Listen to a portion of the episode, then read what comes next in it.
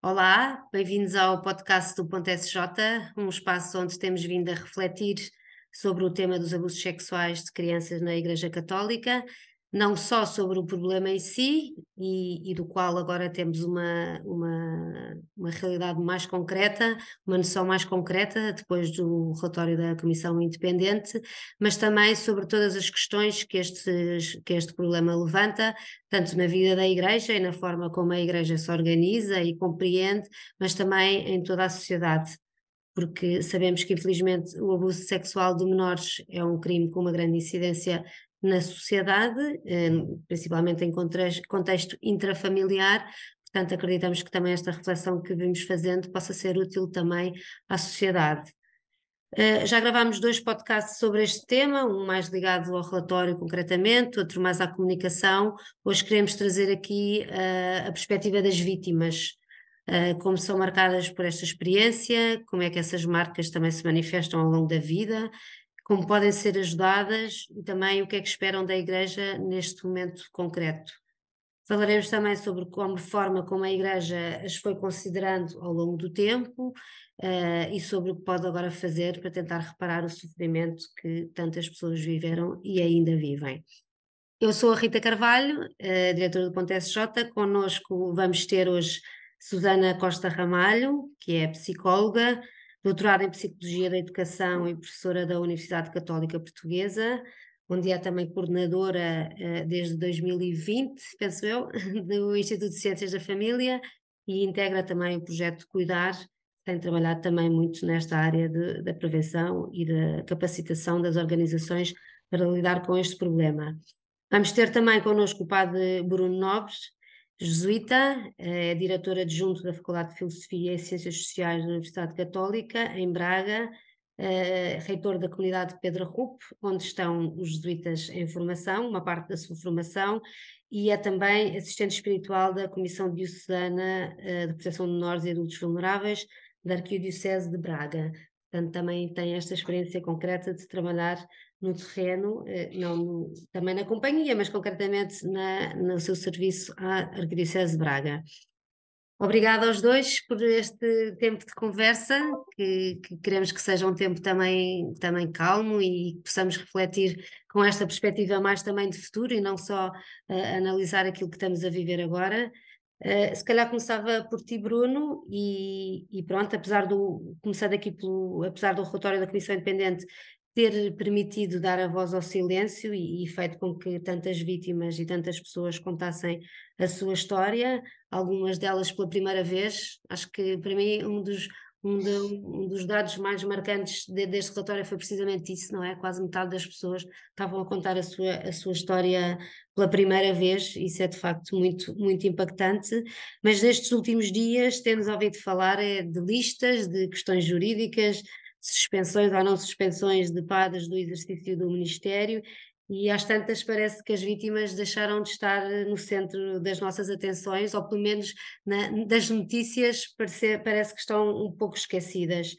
Eh, e eu queria te perguntar primeiro como é que tu, tu, também sentes isso, não é? Que no fundo parece que agora uh, a, a, principal preocupação e a principal foco do, do relatório da Comissão era precisamente dar voz ao silêncio. Uh, parece que agora temos falado pouco das vítimas. Como é que achas que isso pode ser encarado e também que efeitos é que isso pode ter nas próprias vítimas, nas que deram o seu testemunho, mas também naquelas que ainda estão em silêncio e, e que de certa forma estão a ver o que é que se passa e a pensar se se vão ou não contar a sua história. Obrigado, obrigado Rita, e é um gosto estar aqui nesta conversa com, contigo, também com, com a Susana. Pronto, só, só, antes de mais dizer que eu vou falar sobretudo a partir da, da minha experiência, enfim, já há algum tempo, há cerca de três anos que pertenço à Comissão de Proteção de Menores e Adultos Vulneráveis da Arquidiocese de Braga. Bom, como é natural, uh, tenho tido algum contacto com pessoas que foram vítimas de, de abuso, Uh, bom, e também tenho participado em muitas conversas, vou lendo aquilo que posso, portanto, assim a pouco e pouco uh, tornou-se também um assunto do, do, meu interesse. Pronto, mas vou partilhar sobretudo a minha experiência, a minha reflexão, pronto, a partir das conversas que vou tendo e também da escuta enfim, que vai acontecendo de pessoas que, que, foram, que foram vítimas de, de abuso sexual no, no contexto da, da Igreja. Bom, eu, eu, eu, estou muito de acordo com, com esta visão não é, que tu expressas aqui nesta, nesta pergunta. Pronto, realmente, assim, de uma forma talvez um bocadinho inesperada, uh, pronto, depois de, enfim, de, uma decisão muito corajosa por parte da Conferência Episcopal, é, de, de, de, criar a Comissão Independente, depois de, de o relatório ter sido apresentado, é, e sem, enfim, claro, com alguma comoção, mas também com alguma serenidade, assim, inesperadamente, uh, acabamos por nos centrar num aspecto que seguramente tem a sua importância, mas que talvez não fosse o mais importante, que é a suposta lista de, de, de padres que estão no ativo. Hoje sabemos que, que não são 100, portanto, um número significativo já morreram, alguns não é possível uh, identificá-los, outros já tinham sido alvo de medidas disciplinares, uh, ou, ou, até de, enfim, medidas canónicas e civis. Eh, e, portanto, eh, enfim, acabamos por ficar com uma lista relativamente pequena de padres que estão no ativo. Mas temos uma lista grande de vítimas, não é?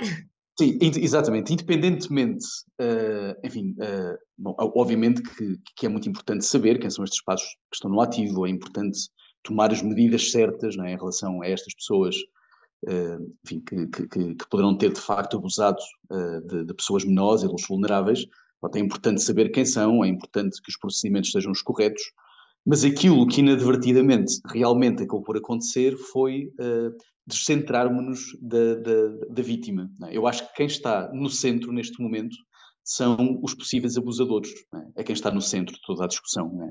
E, estamos a discutir se são inocentes ou se não são inocentes, se o tratamento que estão a receber é justo ou não, uh, mas realmente a vítima ou as vítimas uh, deixaram de estar no centro.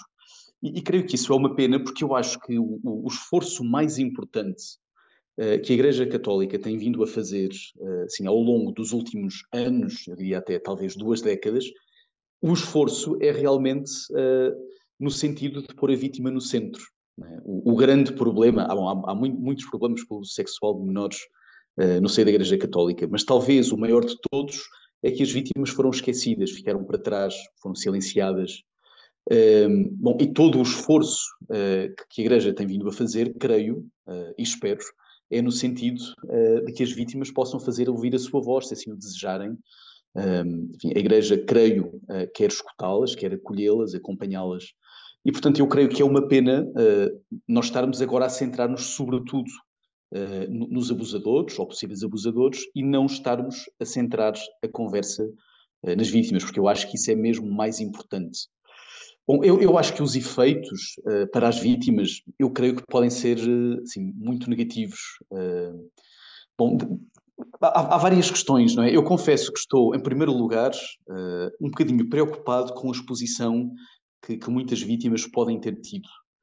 Eu não sei se, se as vítimas, ou muitas delas, estavam à espera que os seus testemunhos acabassem por ser publicados no relatório. Não sei, eu imagino que não lhes foi perguntado Uh, se, se, publicados se e amplamente difundidos em todos os meios de comunicação social. social. Depois é estar numa, um relatório que, que, se calhar poucas pessoas leram, mas que no fundo passaram nas televisões e foram repassados inúmeras vezes. Sim, e portanto temos, sim, estou inteiramente de acordo, e, e temos aqui um número muito grande de, de, de pessoas que foram vítimas que de repente veem as suas histórias contadas, mesmo na comunicação social, sendo que muitas destas pessoas nunca tinham falado uh, do abuso que tinham sofrido, e é possível que muitas delas não tenham o apoio que necessitam para, para viver esta situação. Portanto, isso já de si parece-me bastante preocupante. Uh, não sei se podia ter sido de outra maneira, talvez sim, mas parece-me de facto sim, preocupante que todas estas vítimas estejam a ter esta exposição, possivelmente sem o apoio que precisam. Bom, eh, eu, eu, depois posso imaginar também que haja muitas pessoas que, que, que, foram vítimas que, de repente, ao perceberem que a conversa está quase completamente centrada nos abusadores, comecem a perguntar-se se valeu a pena mesmo contarem a sua história, né? Pronto, eu, eu já tive uh, enfim, a experiência recente de ouvir uh, uma vítima concreta, uma pessoa que foi vítima de abuso por parte de um sacerdote quando era, quando era menor, dizer-me que se fosse agora, talvez não tivesse contado a sua história. Pronto, e, e, confesso que isto a mim doeu muito. Foi muito difícil escutar, porque sei que foi muito difícil para esta pessoa contar a sua história, foi, foi mesmo muito difícil. A pessoa com, com muita coragem acabou por conseguir dar voz ao seu silêncio, e agora, depois de toda esta exposição, não é? e depois de toda esta, esta tensão que se gerou, sobretudo em torno uh, dos possíveis abusadores, a pessoa diz: Bom, afinal, não sei se valeu a pena. Uh, pronto, é, enfim, para mim é muito difícil, é? porque é uma pessoa que, que, que, acompanhei, uma pessoa que já conheço bem, conheço muito bem o seu drama, e portanto, de repente, ouvir dizer: se fosse agora, talvez não tivesse contado. É muito duro, uh, e creio que é um sinal de que, pronto, no fundo, as pessoas não, tão, não estão completamente seguras de que tenha valido todo este esforço de contarem a sua história, uh, de certa forma, de, de, se exporem. Portanto, assim, resumindo, eu acho que era, acho que era mesmo muito importante voltar ao relatório. Pronto, eu acho que é um documento uh, muito importante. Pronto, seguramente terá também algumas falhas, é, bom, é impossível não ter, é um relatório elaborado num tempo relativamente pequeno, uh, é um relatório sobre uma matéria extremamente sensível, extremamente delicada, portanto, é perfeitamente normal que haja algumas fragilidades, mas eu estou convencido uh, de que é um documento extremamente importante, muito valioso para a Igreja Católica em Portugal, porque de facto nos dá assim, uma visão daquilo que pode ser este fenómeno na, na Igreja Portuguesa. Portanto, é preciso voltar ao relatório, acho que é preciso estudá-lo, é preciso levar a sério uh, as muitas propostas que, que a Comissão Independente faz e, sobretudo, eu acho que é preciso fazer todo o esforço possível uh, para que as vítimas uh, sejam realmente colocadas no centro.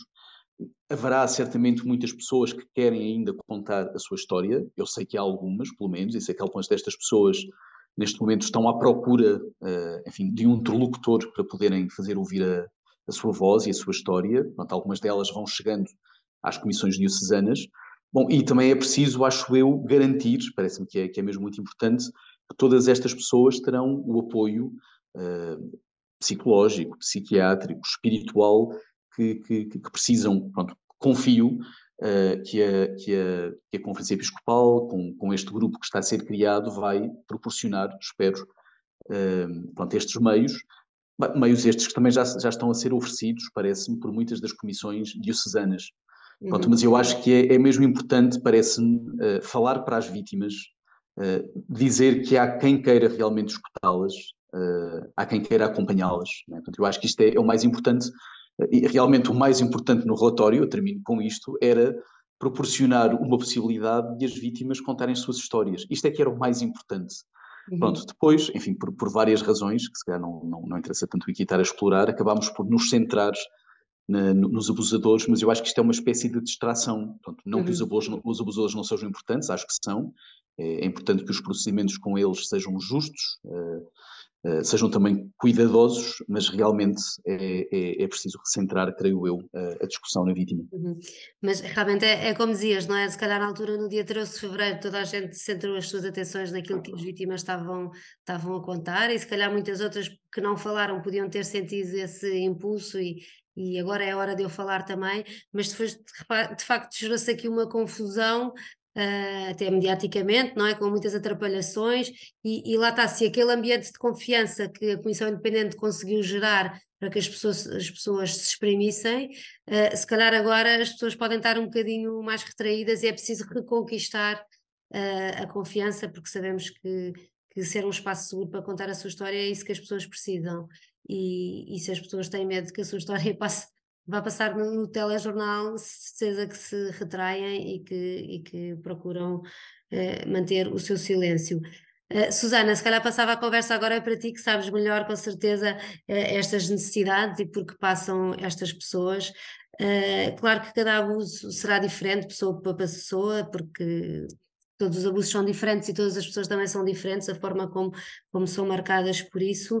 Um, mas calhar pedia-te para, para explicares um bocadinho qual é que é este real impacto que pode ter uma situação destas de uma vítima no momento em que acontece, mas estamos aqui a falar também de coisas que aconteceram há 20, 30 anos e que se perpetua para o longo da vida e também que, que skills é que as pessoas precisam ter e que ajuda é que precisam ter para também superar um bocadinho estas histórias dramáticas que viveram. Em primeiro lugar, boa tarde, que ainda não tinha pedido cumprimentar e também agradecer o convite para, para este momento, é? que esperamos que seja de facto um contributo mais para esta, para esta reflexão coletiva sobre, sobre este tema. Uh, depois também só clarificar que aquilo, aquilo que direi se baseia sobretudo na minha experiência como psicóloga clínica, é? e é nesse âmbito, sobretudo, que tenho acompanhado adultos, portanto, jovens, uh, jovens adultos e adultos, né? eu não trabalho com crianças, mas jovens adultos e adultos que um, nos trazem, de facto, infelizmente, muitas vezes histórias passadas de, de abusos em diferentes contextos. Uh, e é um bocadinho dessa experiência que, que posso falar, né? daquilo que sabemos na, também da investigação nesta, nesta área, da, sobretudo da psicologia, do impacto que, que, que os abusos têm nos seres humanos. Uh, então, em primeiro lugar, como dizias, Rita, e essa é a primeira, a primeira questão central, é que de facto a, a, o impacto é único e, e, diferenciado, não é? Portanto, de facto não existem pessoas iguais e naquilo que cada pessoa é, existem um conjunto de, eh, podemos dizer, de fatores eh, protetores ou fatores de risco e fatores de risco, desculpem, que fazem com que uh, aquela situação seja vivida de uma forma, digamos, mais grave ou menos grave, não é? Para além das características do próprio abuso, que em si mesmo pode ser entendido ou sentido como mais grave ou menos grave. Portanto, o impacto diferenciado é, é uma questão relevante.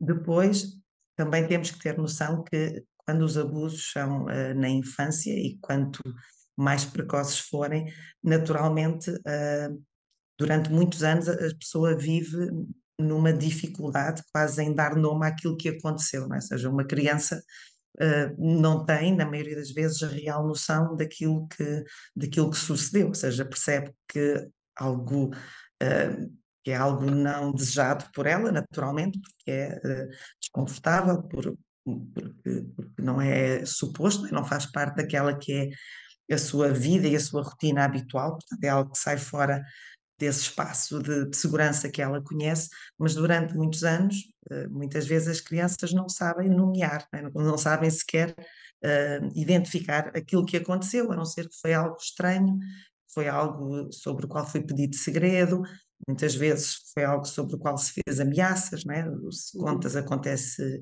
isto ou acontece aquilo, portanto há ali muitas vezes um certo nevoeiro em volta daquilo que aconteceu, não é? Que vai acompanhando a criança ou o jovem durante, durante alguns anos. Naturalmente, quando se trata de um jovem já mais crescido, já há uma noção diferente, né? e aqui já há uma, uma possibilidade de dar um nome e de reconhecer o abuso enquanto, enquanto abuso, não é? de reconhecê-lo enquanto, eh, enquanto tal.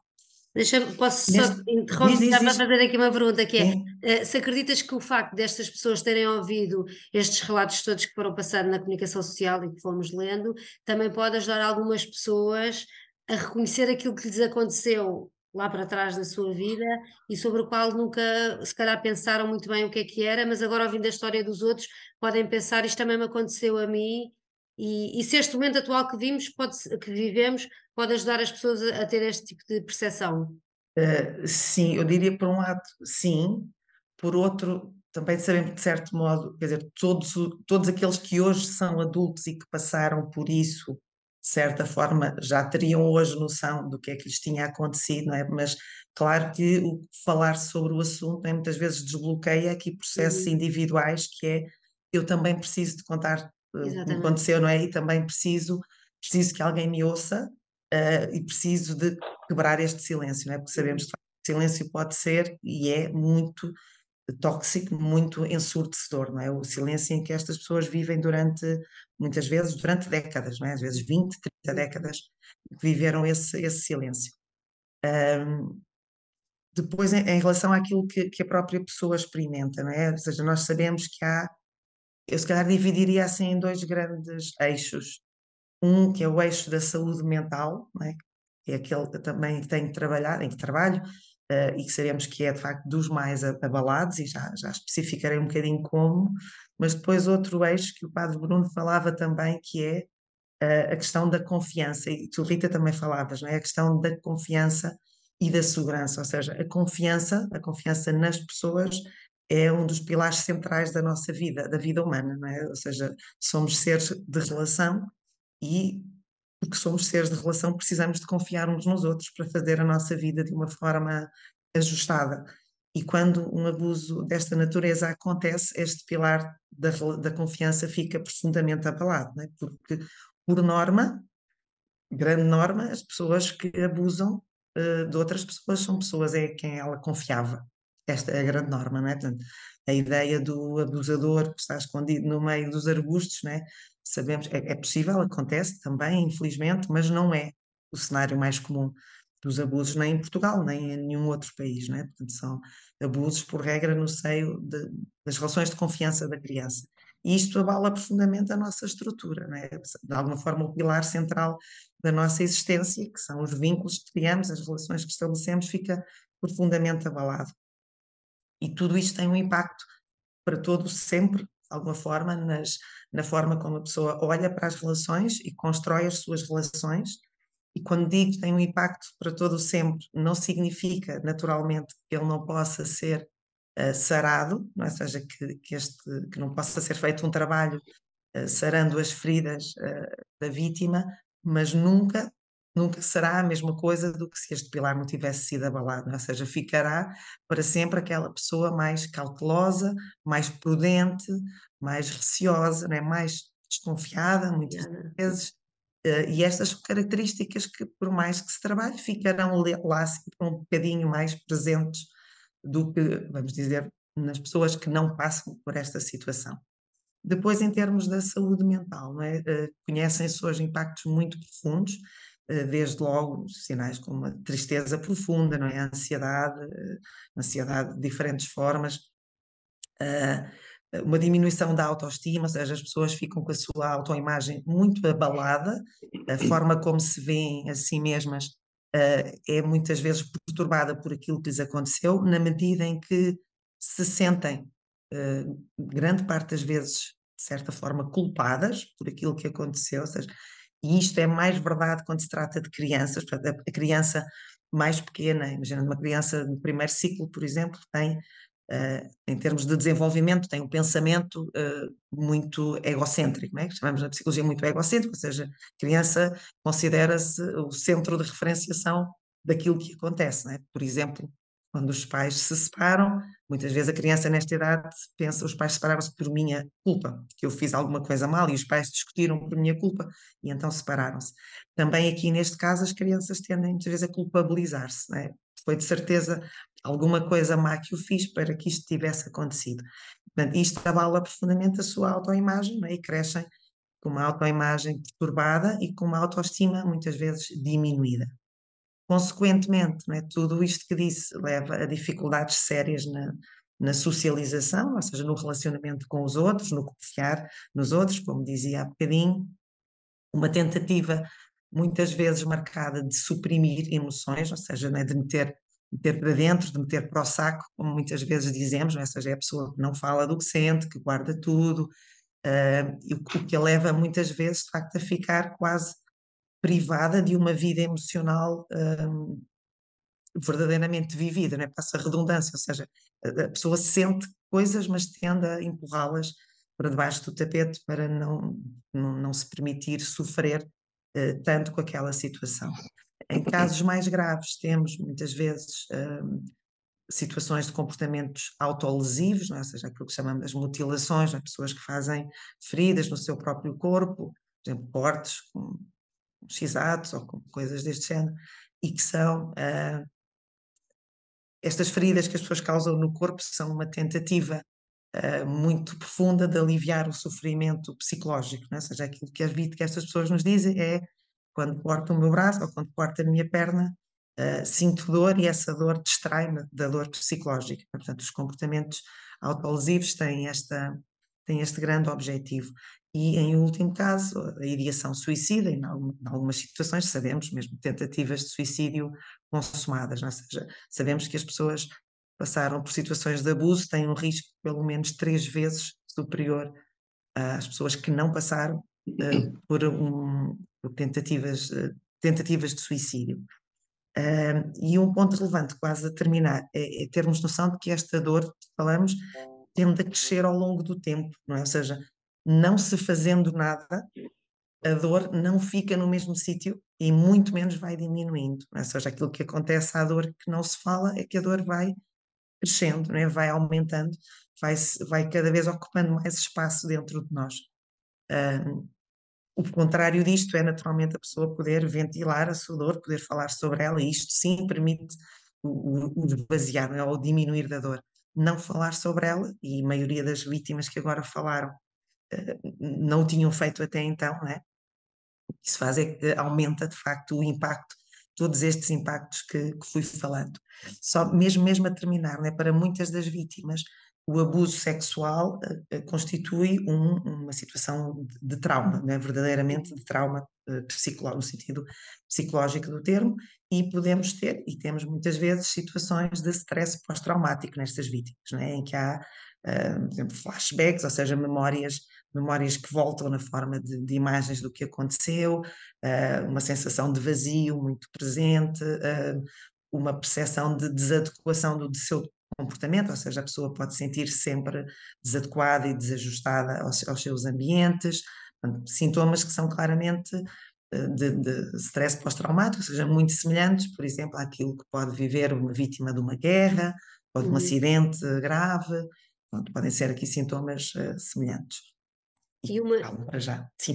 mais aqui uma pergunta, estava a pensar agora nas pessoas também que contaram essa história pela, pela primeira vez. O, o, ato de revelar aquilo que sofreu também pode ser eh, perturbador, não é? E no fundo, destabilizar aqui algum equilíbrio que, mal ou bem, a pessoa conseguia ter a sua vida mais ou menos organizada, mesmo Sim. tendo, como dizias, aquela ferida bem guardada lá no fundo do saco o facto de, de, falarem, ou mesmo não falando, de ouvirem outros falarem e deste assunto estar na ordem do dia, também pode ser muito perturbador, ou seja, podemos ter aí muitas vítimas, não vítimas de abuso sexual na igreja, mas de outros, de outros uhum. contextos completamente diferentes, também a passar momentos difíceis. Sim, sem dúvida, Rita, porque, porque quando tu falas abres uma gaveta, não é?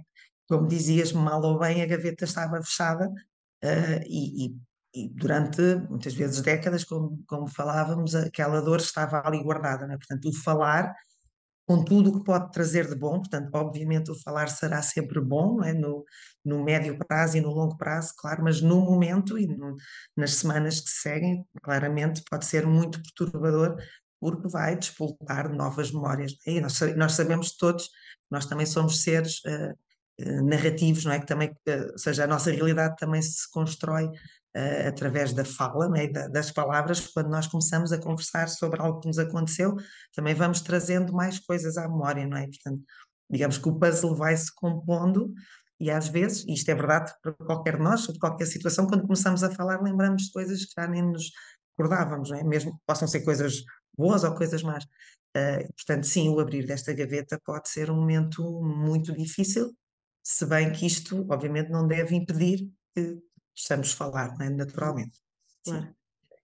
Bruno, se calhar voltava ali um bocadinho àquilo que, que já tinhas dito há pouco, da forma como a Igreja estava a transformar uh, a, a, a, forma como lidava com a própria vítima, a relevância que lhe dava neste processo todo, uh, mas a verdade é que estas vítimas, além de terem sido vítimas de abuso, também já falámos disso, foram também uh, vítimas de, de outro tipo de comportamentos, não é? De, não foram valorizadas, não foram ouvidas, Uh, muitas vezes foram desacreditadas se fizeram algum, algum relato, e também sabemos que a forma como a Igreja lidava com os abusadores é muito diferente da forma como, como agora o procura fazer.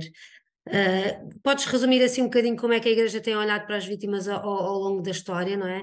E, e, no fundo, o que é que pode oferecer agora, neste momento concreto da nossa história da, da Igreja Portuguesa, o que é que em concreto pode, pode oferecer a estas vítimas, mesmo que o crime de que sofreram não já tenha sido praticado há décadas e que já tenha, do, do ponto de vista civil e jurídico, prescrito e não haver muito a fazer, o que é que a Igreja agora pode oferecer a, a estas vítimas? Sim.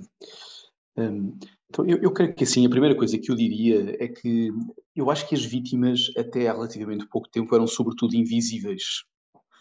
Sim, uh, eu, eu, acho que muita gente tem a ideia de que todos os padres sabiam que havia abusos sexuais de, de menores cometidos por outros padres ou por membros da igreja. Eu creio que isto não é verdade.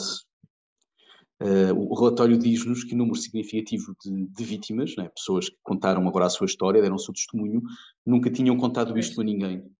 Uh, e de facto, eu creio que muitos padres estavam genuinamente convencidos que este fenómeno não tinha acontecido, não existia. Era um fenómeno uh, de outros países, mas que aqui. Sim, ou, ou, seja, a partir de um dado momento nós começámos a perceber que este era um fenómeno que acontecia noutros países, achávamos que era, por exemplo, um problema de países anglo-saxónicos, mas não era um problema nosso. Uhum. Uh, pronto, e agora, claro, percebemos que é também um problema nosso, mas eu acho que o principal, principal, um dos principais problemas é que até relativamente pouco tempo, pelo menos no contexto português, as vítimas eram invisíveis, porque basicamente não existiam, não havia vítimas. Não, não, não havia abusos sexuais cometidos por membros da Igreja, e porque não havia abusos, também não havia vítimas. Não é? Portanto, uhum. havia uma certa invisibilidade. Pronto, não obstante, eu, eu acho que há muitas vítimas que nunca falaram disto a um padre, muitas delas não falaram sequer a um familiar, portanto, são muitas as que nunca falaram, falaram agora, agora pela primeira vez, e portanto eram, eram basicamente invisíveis, né? Uh, e aquelas que falaram, eu acho que viam os seus casos tratados sobretudo no, no foro interno. Portanto, eu imagino que, que, as pessoas falassem disto quando falavam na confissão, uh, muito dificilmente falavam fora da confissão, talvez algumas vezes fala, alguma vez falassem, mas em geral não falavam, e para complicar ainda mais as coisas, quando falavam, muitas vezes não se acreditavam naquilo que diziam. Pronto, eu já falei com algumas vítimas que me dizem que uma das coisas mais difíceis foi terem contado a sua história e não terem acreditado nele ou nelas. Uh, portanto, é, é, é, é extremamente doloroso, não é? não é? é? é? extremamente violento, não é? E, e, é interessante que quando a pessoa uh, quer contar a história, não é? Porque quando se acerca e, e, quer contar a história, é muito frequente, essa é a minha experiência, a pessoa dizer, mas vai acreditar em mim, vai mesmo acreditar em mim. Eu quero dizer-lhe uma coisa é que é importante mas acredita em mim, é? portanto, uh, enfim, uh, é extremamente doloroso a pessoa abrir-se, é? revisitar uh, memórias que são muito difíceis e depois sentir que, que não acreditam. Eu acho que isto aconteceu com alguma frequência, é? de acordo com a minha pouca experiência, eu acho que isto aconteceu com alguma frequência. Portanto, temos aqui vítimas que falam, habitualmente no foro interno, algumas vezes, se calhar muitas vezes, não acreditam nelas, Uh, Bom, e, e, imagino que em alguns casos a culpa era da própria vítima, uh, sobretudo no, no, caso, no caso de mulheres. Eu acho que isto é relativamente frequente fazer-se sentir que, no fundo, uh, uh, se for, por exemplo, uma adolescente, no fundo, a adolescente é que teve culpa porque não foi prudente, porque não devia relacionar-se com, com, com o seu pai daquela maneira, ou com o agente pastoral, e portanto isto vem agravar, não é? Nós sabemos que há muitas vítimas que pensam que a culpa era delas, é? e durante muito tempo uh, estão perfeitamente convencidas, não, a culpa era minha, ou também era, também era minha. Bom, e depois, bom, além de, de, de bom, estes testemunhos ficarem sobretudo no, no foro interno, eu creio que habitualmente não havia reparações, ou havia reparações que eram muito incompletas, porque não havia muitas vezes uma autoridade eclesiástica a reconhecer que isto aconteceu, não havia qualquer possibilidade de pedir uma indemnização, Uh, e eu creio que muitas vítimas não eram não eram encaminhadas para um psicólogo, para um psiquiatra, não, não havia este conhecimento, não é? Portanto, mas, uh... mas, também se calhar não havia o real conhecimento que temos, pelo menos é... agora, do sofrimento destas pessoas, não é? Uma coisa que eu senti também no, no relatório da Comissão, e, e, nós aqui já vimos trabalhando há alguns anos sobre este assunto, foi nós parece que só agora é que conseguimos perceber o que é que isto marca mesmo as pessoas, não é? Nunca se pensou o que é que aquela pessoa poderia estar a sofrer com isto que lhe aconteceu. Sim, sim, eu estou de acordo. Sim, eu, eu, acho, eh, eu acho que a Igreja está a aprender muito. Né? Nós achamos que a Igreja há 30 ou 40 anos atrás sabia aquilo que sabe hoje, não sabia. Eh, a Igreja Portuguesa não sabia há dois anos aquilo que sabe hoje. Portanto, eu acho que nós estamos a aprender muito, estamos a aprender muito sobre o impacto que tem nas vítimas o abuso sexual, ainda para mais o abuso sexual cometido por um clérigo ou um agente pastoral, estamos a aprender muito sobre os procedimentos que são, que são adequados. É? Eu acho que de facto não se sabia. Uh, bom, e não, não havia também, imagino eu, muitos, muitos especialistas habilitados para, para uh, lidar com, com estas situações e para prestarem às pessoas o, o, a, ajuda que, que precisavam. Um, portanto, portanto, é isso, acho que é aqui, de facto, é isso. Vítimas que estão no silêncio, que são invisíveis, quando falam, falam sobretudo no foro interno, muitas vezes não se acredita nelas, algumas vezes uh, faz-se sentir uh, que elas são também culpadas. Depois não há um reconhecimento uh, institucional daquilo que aconteceu, nem há propriamente uma, uma reparação. E, portanto, eu creio que, em grande medida, as vítimas, as poucas que falavam, acabavam por ficar muito, muito isoladas. Não é? Pronto, depois ficamos com a ideia, não é?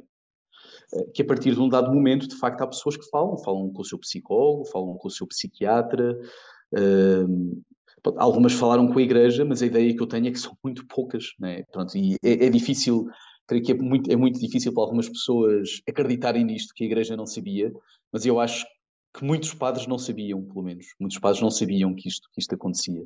Uhum. Um, eu, eu acho que no, nos últimos anos, sobretudo em Portugal, a evolução foi imensa. Portanto, eu acho que nós estamos numa situação em, em que reconhecemos que de facto aconteceram estes abusos, sabemos que há um número significativo de vítimas, temos neste momento algumas estruturas que estão um, preparadas, creio eu, para acolher estas pessoas. pode-se discutir se são as mais apropriadas ou não, e podemos falar sobre isso, uh, mas há neste momento algumas, algumas estruturas. Bom, e claramente há a noção de que é, é preciso algum tipo de reparação. Uh, pronto, e portanto estamos numa situação muito difícil. Agora, estes vários elementos que acabei de referir, até há poucos anos atrás, não, não estavam disponíveis. Não é? E, uhum. Uh, é importante dizer que a própria família uh, acabava não, por colaborar. Não estava preparada no... para lidar com isto, não, é? não, não, não estava preparada e eu enfim, ouvi algumas vítimas que me disseram, aliás, eu diria que é até bastante sistemático, eu acho que é bastante sistemático. Eu disse à minha mãe, eu disse ao meu pai e não acreditaram em mim. Portanto, não era simplesmente que uma autoridade eclesiástica não acreditava os próprios familiares, muitas vezes o pai e a mãe, não acreditavam. Bom, e isto é extremamente doloroso, né? porque a pessoa está a contar algo que é muito difícil, está no fundo a pedir ajuda e, e não acreditaram. Uh, e, portanto, isto cria um, um, um sentimento de abandono que, que, tem efeitos muito destrutivos. Isso eu pude testemunhar uh, com a minha própria experiência. Né? A pessoa sente-se abandonada, a pessoa sente-se totalmente incompreendida e, num outro caso, pode até perceber a pessoa duvida, né? mas enfim, isto devia mesmo ter acontecido, há algo mal nisto ou não, não é? Porque a pessoa não acredita, não é? Uhum. Um, Bom, sim. Sim, mas então podemos dizer que, que a grande transformação também dos últimos tempos da Igreja e, e, em cada país ao seu, no seu tempo e no seu, no seu processo é, é exatamente colocar as necessidades da vítima mais no centro da, da sua atuação. Se calhar isto é, esta transformação das, da forma como olha para as vítimas até é mais, mais transformadora e mais radical do que se calhar aquela que, que olha para os abusadores, não é? Porque hoje em dia, antigamente não se tratavam os abusadores como hoje em dia sabemos que temos que tratar e quais são os procedimentos a fazer, mas pronto, isto é uma coisa mais ou menos óbvia, mas pôr a vítima no centro e ir à procura das suas necessidades e repará-la também é uma visão muito transformadora e muito diferente uh, daquilo que se fazia, como dizias. Sim, sem, sem dúvida. E eu acho que é, enfim, é uma transformação muito importante para a Igreja, não é? porque o, o modo de proceder da Igreja devia ser exatamente, este. É? Exatamente. Uh, aquilo que é próprio da Igreja é pôr a pessoa no centro uh, reconhecendo suas necessidades e pondo os meios que a pessoa necessita é? para, para, para continuar o seu caminho. E, portanto, uh, enfim, quando a Igreja não fez isto, eu acho que falhou redondamente uh, naquilo que é o centro da, da sua missão. É? Portanto, eu acho que a Igreja, neste momento, ao reconhecer que há pessoas que foram vítimas de abuso, além do mais, pessoas que foram vítimas de abuso por parte de membros da Igreja, em particular clérigos. Ao reconhecer isto, ao pedir perdão e depois pôr todos os meios uhum. uh, para que a pessoa possa, possa começar um, um, processo de cura, eu acho que ao fazer isto a Igreja está a fazer simplesmente aquilo que é a sua missão. É? Portanto, é, é, é, absolutamente indispensável que aprenda a fazer isto bem. Eu estou muito convencido, uh, pronto, porque tenho visto isto, que tem havido um progresso muito, muito grande. Portanto, eu diria que começa a haver uh, na Igreja Portuguesa um bom número de pessoas que estão preparadas para, para acolher e para escutar vítimas há um número significativo de pessoas que começam a ter conhecimento, conhecimentos profundos sobre estas temáticas e, portanto, em muito poucos anos eu acho que, que o avanço foi, foi imenso. Uh, pronto, eu, eu, enfim, a mim parece-me que, que, a Igreja claramente tem ainda que, que, enfim, um grande caminho pela frente, há, há muito, muito trabalho a, a, fazer, mas eu acho que em relação a, às vítimas, eu diria que o mais importante é escutar, escutar, escutar. É? Uhum. A pessoa sentir que pode falar, sentir que pode contar a sua história, que pode contar a sua história a quem quiseres. Uh, a, a, mim não me parece verdade, é? criou-se um bocadinho a ideia de que as vítimas não querem falar com padres, não querem falar com bispos, não querem falar com membros da igreja. Isto não é verdade. Algumas não querem, uhum. mas algumas querem. Enfim, no, no contexto aqui da Comissão de Braga, há pessoas que dizem explicitamente: Eu quero falar com padres, ou uhum. quero falar com o senhor bispo. Um, portanto, a pessoa uh, tem que perceber ou tem que sentir que é escutada, que é escutada por quem quer. Uh, acho que é muito importante que tenha à sua disposição pessoas que possam acompanhar uh, aos diferentes níveis, né? o, o, nível psicológico, o nível psiquiátrico, espiritual, jurídico. Uh, bom, e, e, eu acho que é muito importante uh, que as vítimas percebam também que a Igreja quer reparar o mal feito. Uhum. Pronto, e, e, é interessante, de acordo com, com a minha experiência, né? Pronto, que é limitada, mas, mas, mas que é alguma já, há pessoas, né, tem-se falado muito na questão das indemnizações. Uhum. Bom, e, é uma e, parte da reparação, pode ser uma, é uma parte. É, que é, uma parte da reparação e, e, é muito natural que algumas pessoas venham uh, a pedir uma indemnização. É? Acho que a Igreja precisa de refletir sobre isto, sem dúvida. Uh, mas às vezes as pessoas pedem simplesmente isto. Eu quero que a pessoa que me abusou saiba que me fez muito mal. Uhum. Eu já ouvi isto mais que uma vez. Eu não quero mais nada quero que esta pessoa saiba que me fez muito mal e quero, obviamente, que esta pessoa, uh, enfim, que se criem ou que se, que se, tomem medidas de tal maneira que esta pessoa não volte a abusar de ninguém. Uhum. Isto tem, tem que ver já com a dimensão da reparação, né? e, e simplesmente a pessoa ser escutada, uh, ser acreditada, acreditou-se na história que tem para contar, alguém lhe pediu perdão uhum. uh, e a pessoa sabe que, que o abusador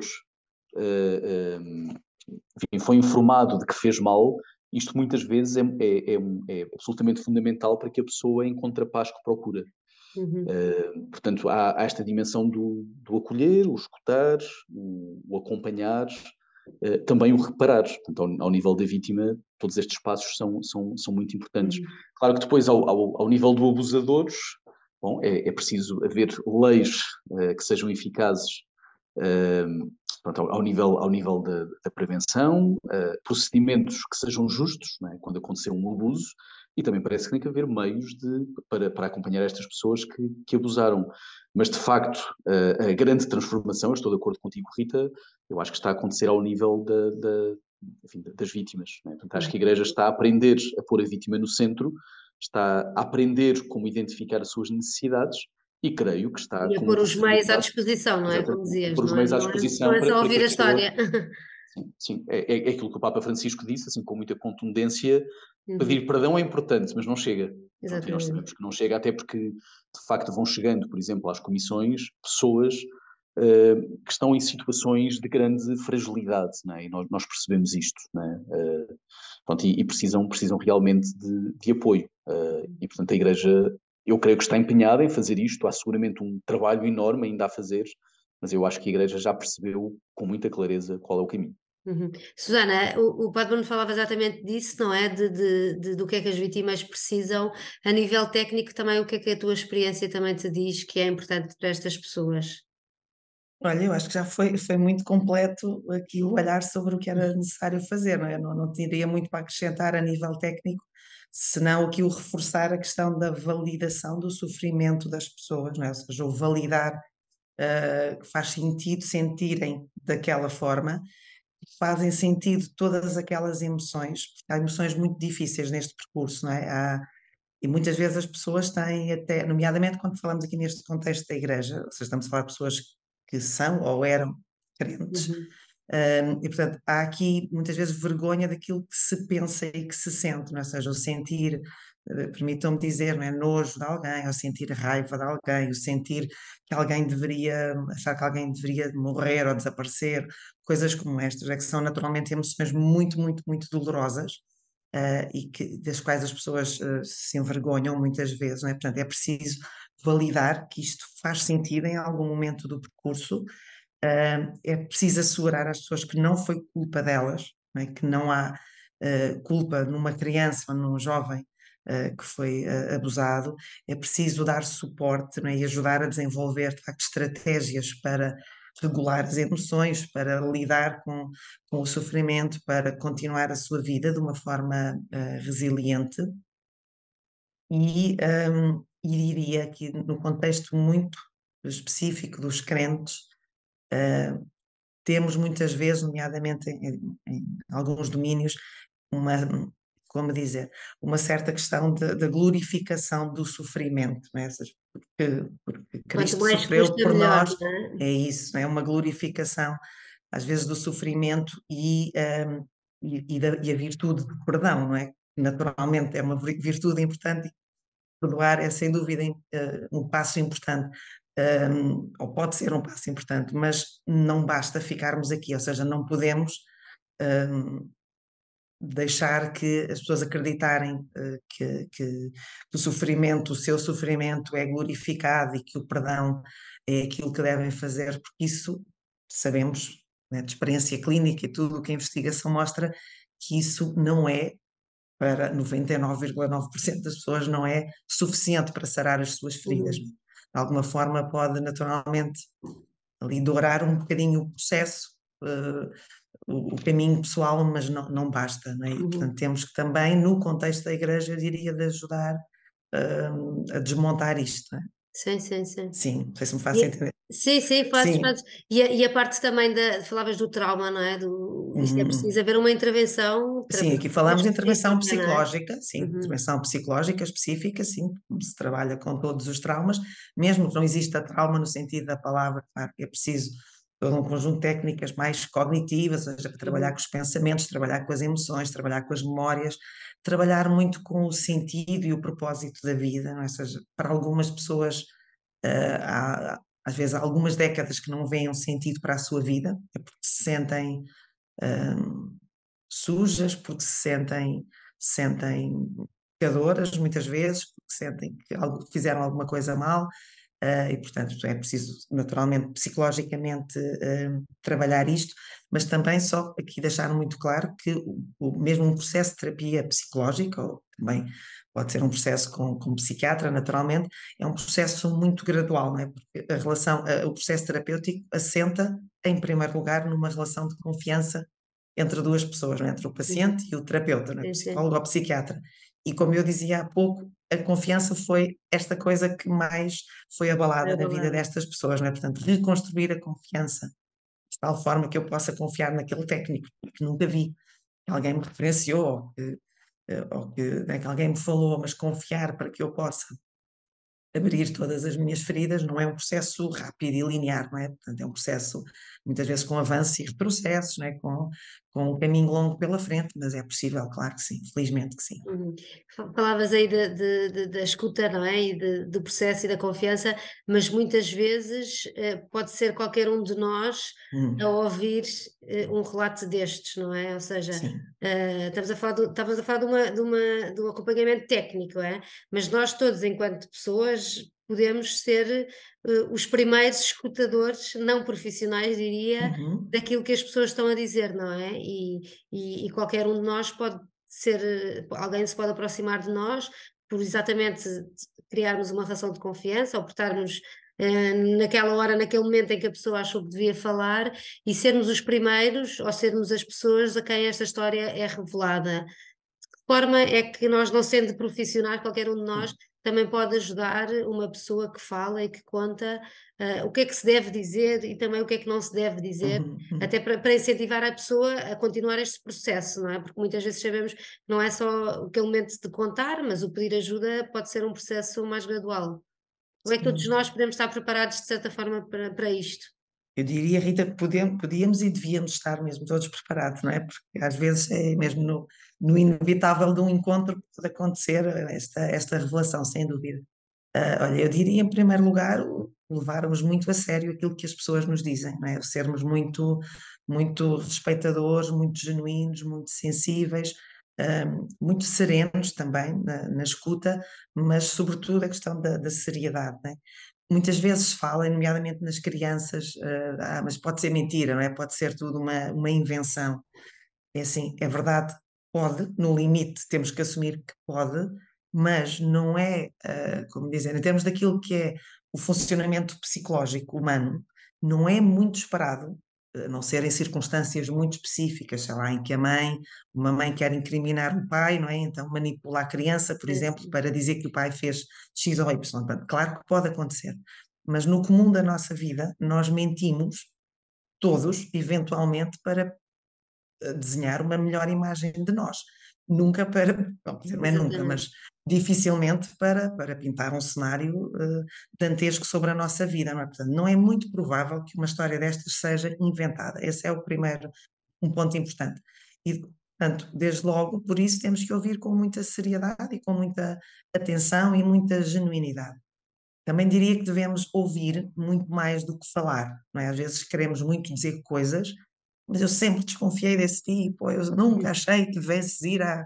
Ou devias ter feito isso e não fizeste. Devias ter feito, exatamente, mas porquê é que não me disseste coisas como estas absolutamente desnecessárias naquele momento, absolutamente desnecessárias, e portanto, ouvir muito mais do que falar, se sentirmos que devemos colocar alguma pergunta, que sejam perguntas, digamos, abertas, ou seja, no sentido de permitir à pessoa falar mais sobre o assunto, né? ou seja, não é perguntas para ser um sim ou não, mas perguntas abertas, não é? Que permitam à pessoa falar mais sobre o assunto, não é? Por exemplo, imagino que tenha sido muito difícil para ti, não é? Se eu disser isto, eu permito à pessoa ganha confiança continuar. Para, dizer, para continuar, exatamente. Exatamente, é para continuar. nunca perguntas fechadas, questões muito simples, usar de alguma forma tentarmos usar as palavras da pessoa para a pessoa se sentir. Entendida, não é? Exatamente, e validada. Portanto, não, não sermos nós a introduzir ali palavras novas ou conceitos ou nomes que estamos já a chamar à pessoa, ou não introduzirmos nós ali mais ruído. Uh, também diria ser importante a questão da confidencialidade, ou seja, dos limites da confidencialidade, não é? Muitas vezes as pessoas começam a falar connosco, mesmo fora, não, não sendo profissionais, não é? vou-te contar uma coisa e preciso que guardes segredo, não é? O meu filho dizia-me isto ontem, mãe, vou-te dizer uma coisa, preciso que guardes segredo. E eu de imediato as minhas antenas se levantam, não é? Esta é defeito Não sei, não, é, não sei se posso. É, exatamente, não é questão é essa, guardaremos todos os segredos se eles forem bons para todos. É? Um segredo que é mau para alguém, ou seja, um segredo, um segredo que esconde o sofrimento de alguém, não pode ser guardado. E nós temos de dizer isto a qualquer pessoa, seja uma criança, seja um amigo, um familiar, qualquer coisa. Não podemos ficar os dois com um segredo que está a fazer alguém sofrer. Uhum. E isto, e não podemos nunca jurar um segredo não é? que não vamos que não vamos cumprir, não é? Porque não podemos cumprir um segredo, um segredo destes.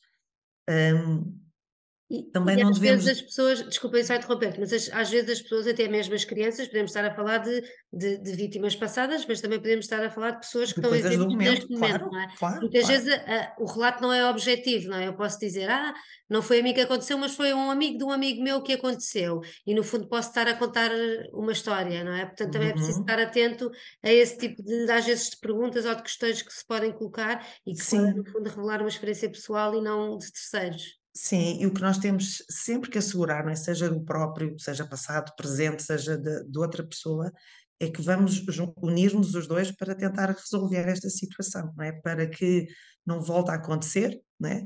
Para que outras pessoas não voltem a passar por isto, para que tu ou outra, outra pessoa se possa sentir melhor. Portanto, um bocadinho darmos esta ideia de que qualquer, juntos somos mais fortes, não é? Porque é verdade, não é? Ou seja, alguém, uhum. alguém isolado, agora, agora estou a lembrar-me que não falei num ponto muito importante do impacto, que é a questão do isolamento, não é? Como é óbvio, as pessoas tendem muito a isolar-se porque, por, tudo, por todas as razões, porque têm vergonha, porque não querem falar sobre o assunto, portanto, e esta ideia de que juntos nós vamos conseguir uh, mais facilmente, não é? Encontrar quem nos ajude. Não podemos jurar que tudo se vai resolver, não podemos jurar que os bandidos vão ser eliminados da face da terra, ou o que quer que seja, não é isso, mas é juntos conseguimos uh, ser mais fortes e diminuir a probabilidade desta situação voltar a acontecer, não é? Portanto, obviamente, também não devemos demonstrar indiferença, como é óbvio, é? Ou seja, o contrário daquilo que devemos fazer, obviamente não devemos fazer, não devemos desvalorizar, não devemos prometer... Entrar em pânico. Bem, não, não é tudo o que seja assim. É muito importante isso que disseste, Rita. Às vezes a nossa cara é muito reveladora das nossas emoções, não é? E se mostramos uma cara de choque ou de repugnância, de, de, lá, de desaprovação, a nossa cara deve-se tentar manter. Pode ser suficiente para a pessoa não, não, não continuar. Não continuar, não é? a nossa cara deve ser estou aqui para te ouvir, nada mais do que isto, não é? Nada mais do que isto. Nem fazer comentários, nem julgamentos, nada, porque nós não sabemos né, onde é que a história vai parar, onde é que, onde é, como é que se vai desenrolar. Portanto, é ouvir, ouvir, ouvir, como muito bem dizia há, pouco, não prometer é, eh, recompensas nem resoluções, nem sequer prometer género. Se me contares tudo, prometo que vai acontecer X. Não sabemos. Não prometer coisa nenhuma, uh, também não direcionar o pensamento da pessoa para sítio nenhum, né? Às vezes também fazemos isso, tentar sugestionar coisas que fazem parte do nosso pensamento também não é correto. Portanto, basicamente, eu termino como o Padre Bruno dizia, ouvir, ouvir, ouvir, não é? Uhum. Coração aberto e assegurar que vamos querer fazer caminho com aquela pessoa, seja isso o que for, não é? Vamos pedir ajuda a um crescido, vamos pedir ajuda uh, ao padre amigo, vamos pedir ajuda ao pai, à mãe, a quem for de confiança. Nós, uhum. sim.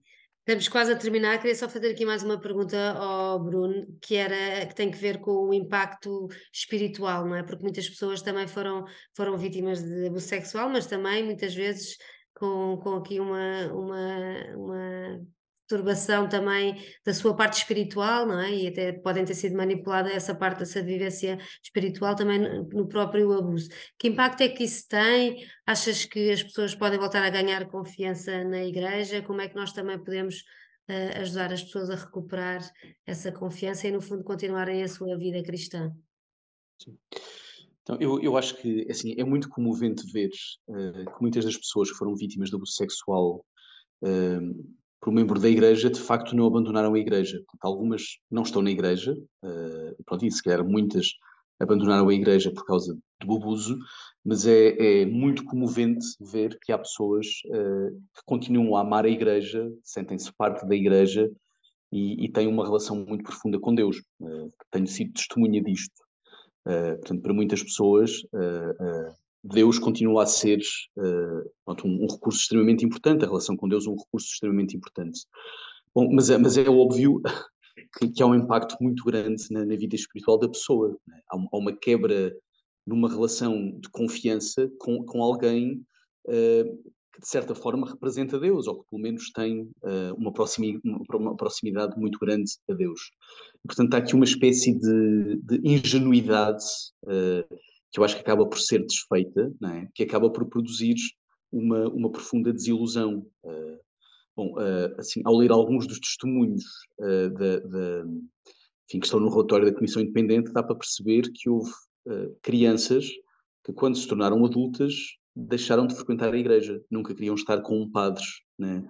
Uh, se calhar a fé é importante para elas, é? mas há aqui um bloqueio que é, que é, que é introduzido pronto, e que depois pode ser extremamente difícil de remover.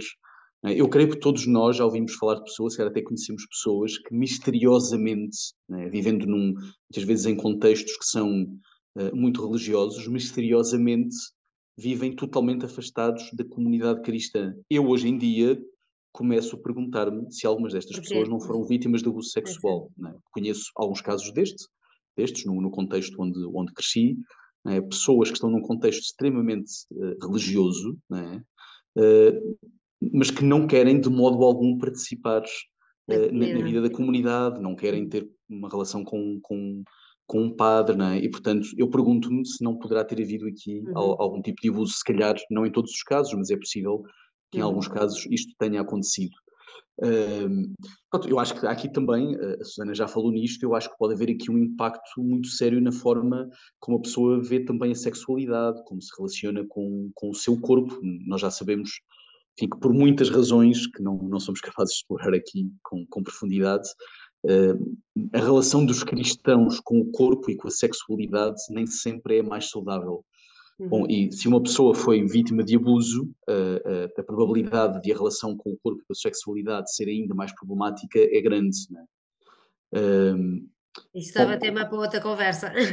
Ah, dava tema para, para, outra conversa, não é? Mas é algo que tem, creio eu, um, um, profundo, também um profundo impacto espiritual, porque se a pessoa não se sente bem no seu corpo, uh, se não se relaciona bem com a, sexual, com a sua sexualidade, Bom, isto depois também tem, obviamente, um, um impacto na, na, sua vida espiritual, porque nós relacionamos com Deus e vivemos em igreja, uh, enfim, com corpo e alma, se uhum. quisermos, né?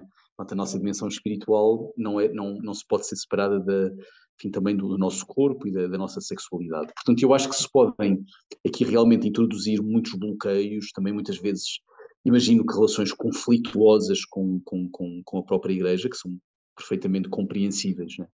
Pronto, a questão é, enfim, como é que se pode ajudar a pessoa a, enfim, a, fazer caminho, a, a ganhar novamente confiança, a crescer na, na, na, sua vida espiritual.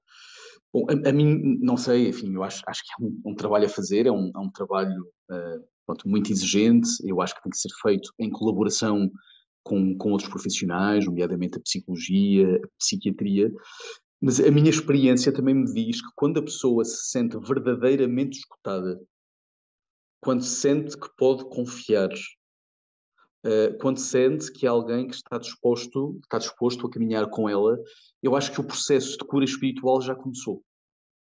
É? Portanto, eu acho que a primeira coisa é isso, é a pessoa sentir que é, é escutada, que é uhum. acolhida, uh, que pode falar, estão a acreditar nela e que não é abandonada. Né? Eu, eu, eu, já ouvi. Né? Pode fazer caminho. Eu já ouvi também algumas pessoas dizerem, mas o seu padre não me vai deixar. Pois não. É, o, o, que é muito comovente, né? é muito comovente. Né? A pessoa sente que foi capaz de se abrir com alguém e, e quer fazer caminho, né? quer fazer caminho, quer contar a história até ao fim, quer, uhum. quer, quer sentir que tem alguém com quem pode abrir-se em momentos mais difíceis, porque isto não acontece assim como por magia de um momento para o outro. As pessoas têm altos e baixos, esta é a minha experiência, não é? Há momentos em que parece que estão bem, mas passado algum tempo voltam a sentir-se uh, em, em, grande dificuldade. E pronto, e têm necessidade de falar, têm necessidade de ser validadas, têm necessidade de que se lhes volte a dizer sim, eu acredito, eu uhum. acredito naquilo que me está a dizer, até porque se a pessoa quiser depois uh, fazer uma denúncia, o processo muitas vezes é muito, é muito difícil, é longo, uh, vão aparecer pessoas que de facto não vão acreditar, vão haver pessoas que vão querer provas concretas, o que também é necessário, não é? E, portanto, haver alguém que caminhou com a pessoa é, é absolutamente indispensável. Eu acho que depois é importante, hum, eu acho que é muito importante que as pessoas percebam que a Igreja não está à defesa. Uhum. E há, há, pequeninas coisas né, que, que, que, se podem dizer, né, que aparentemente são, são inocentes, mas que podem passar a ideia de que estamos à defesa. Né? E, e, pronto, no meu caso, se eu falar com uma pessoa que foi vítima, eu estou a falar com padres. Né? E, e, portanto, aquilo que eu, que eu, que eu digo uh, é extremamente importante porque pode reforçar o sentimento de abandono, o sentimento, sim, sim, ou, sim. ou, pode, pelo contrário, ajudar a pessoa abrir a fazer um, um, exatamente, abrir uma porta e pode ajudar a pessoa a fazer caminho. Bem, o nosso tempo já vai longo. Eu agradeço imenso aos dois esta reflexão uh, e aquilo também que pode proporcionar-te caminho a fazer. Padre Bruno, Susana, foi um gosto ter-vos aqui nesta conversa e, e, nós continuaremos esta reflexão em torno dos abusos, mas também em torno das questões que, que, conduzem a este problema e que, e que temos também, de, enquanto Igreja, transformar. Voltaremos a falar neste podcast sobre este tema e sobre outros temas relacionados com este grande problema que estamos agora a enfrentar. Obrigada e até à próxima.